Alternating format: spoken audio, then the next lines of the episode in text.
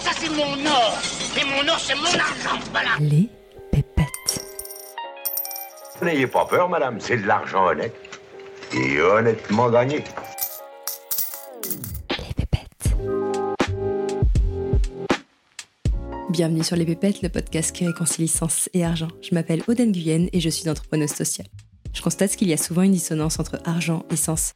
Comme si ça sonnait faux de générer de l'argent en exerçant une activité qui nous passionne et en ayant un impact positif sur la société. J'ai donc décidé de prendre le micro pour donner la parole à celles et ceux qui maîtrisent le sujet et qui peuvent nous offrir un nouvel éclairage sur l'argent et sur le sens qu'on lui donne.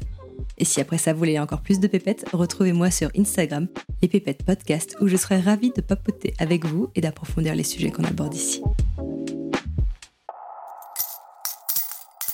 Pourquoi c'est essentiel, selon toi, de reprendre en main ses finances? Parce que euh, aujourd'hui, la finance, l'argent, etc. En France, c'est connoté, et puis chacun peut avoir sa propre euh, interprétation de ça. C'est bien, c'est mal, c'est euh, la raison pour laquelle je travaille. Ou moi, en fait, s'éclairer financièrement, pour moi, c'est essentiel pour repositionner l'argent, cette énergie de l'argent, les finances, au- à son juste niveau, et qui pour moi est un outil au service de ses projets de vie. Ce n'est que ça, en fait. L'argent, la monnaie, c'est une invention en fait. C'est une invention humaine. En soi, ça n'a pas de valeur. C'est des bouts de papier ou c'est des mouvements électroniques, c'est des, chiffres, mais, euh, mais c'est aussi de la sueur stockée quoi. C'est aussi du travail qui a été, euh, fait, qu'on stocke sous forme d'argent. Et ça, cette valeur-là, elle peut recirculer. Et le rôle de la finance, c'est ça, c'est de pouvoir la faire recirculer vers des endroits, vers des entreprises, vers des secteurs qui en ont besoin euh, aujourd'hui. Et l'investissement, c'est ça. L'investissement, c'est de pouvoir euh, utiliser ces capacités-là pour pouvoir euh, financer des choses et pour pouvoir à la fois pour nous en tant qu'individus financer ces projets de vie, notre futur, notre avenir, et à la fois répondre aux grands enjeux du siècle. On parle beaucoup de, ce modèle de transition dans lequel on est, on est en plein dedans. Parfois on comprend, on comprend pas cette transition écologique, euh, d'aller vers une économie euh, plus décarbonée, etc. Tout ça, ça nécessite en fait de financer cette transition. Et dans le financement de cette transition, il est nécessaire de rediriger, euh, rediriger les flux. Mais au-delà de ça, je le ramène énormément à l'individu, parce que ça, c'est plus les, enjeux auxquels on fait face dans la globalité et que le monde entier fait face. Au niveau de l'individu euh, tel que nous sommes chacun là, ben, l'argent doit se mettre au service de ses projets de vie. Et s'éclairer sur son argent, ça permet de décider, de reprendre le pouvoir et de pouvoir l'aligner avec ce qui est important pour nous. Très souvent dans la question de ces, de, ces finances, c'est souvent un poids en fait pour les gens. De se dire, ok, euh, j'ai, alors soit j'en ai pas assez, soit j'en ai trop, même si on se dit qu'on n'en a jamais trop, mais parfois c'est de l'argent qui gonfle sur les comptes, ça reste sur les comptes courants, on arrive jusqu'au au plafond du livret A, on arrive jusqu'au plafond du LDD, puis on commence à mettre sur le fonds en euros. On a une approche très sécurisée en France de, l'investissement et c'est un peu un peu propre aussi à, notre système en France. hein. Tout ça, les fonds en euros par exemple n'existent pas euh, pas dans d'autres pays. Cette approche très sécurisée de, l'épargne.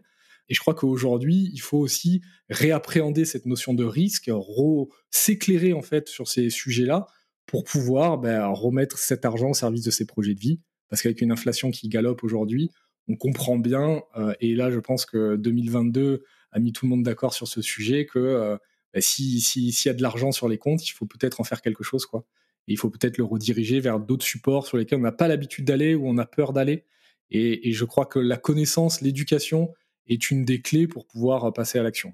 Moi, ce que j'essaye de faire avec ce podcast, c'est justement d'amener des gens qui s'intéressent pas à ce sujet à s'y intéresser. Et souvent, j'observe que les personnes qui, justement, ont des valeurs, ont des convictions fortes, sont aussi celles qui se désintéressent le plus de l'argent.